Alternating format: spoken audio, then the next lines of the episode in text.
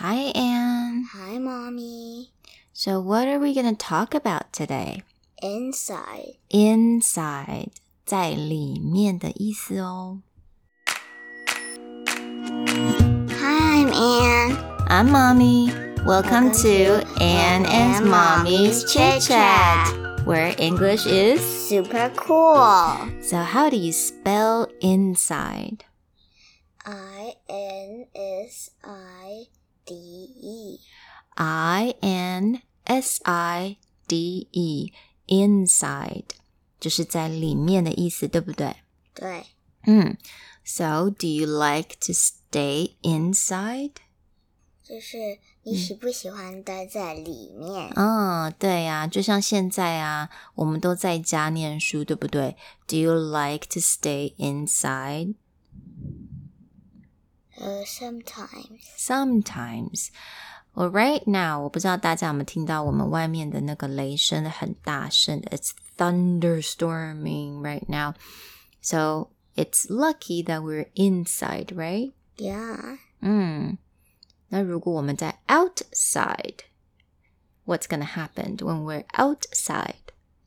It will be a little bit dangerous for us. Dangerous, right? So outside，那你知道 outside 怎么拼吗？It's okay. So let's do it together. Out 也就是外面的意思，o u t.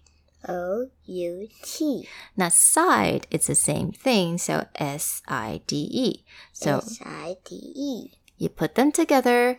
O U T S I D E.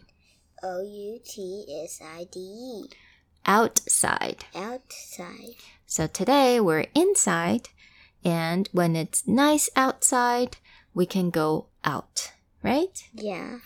希望我们等一下可以出去跳绳 Jump rope. jump rope. I don't know if you guys like jump rope, but Anne kind of likes it, right? Yeah. Yeah, it's a good exercise. It gets you, you know, to really jump, jump, jump, and 然后你今天可以睡得比较好，对不对？All right, so I hope you guys learned this word today inside and outside. I'll see you guys later. Bye, everybody.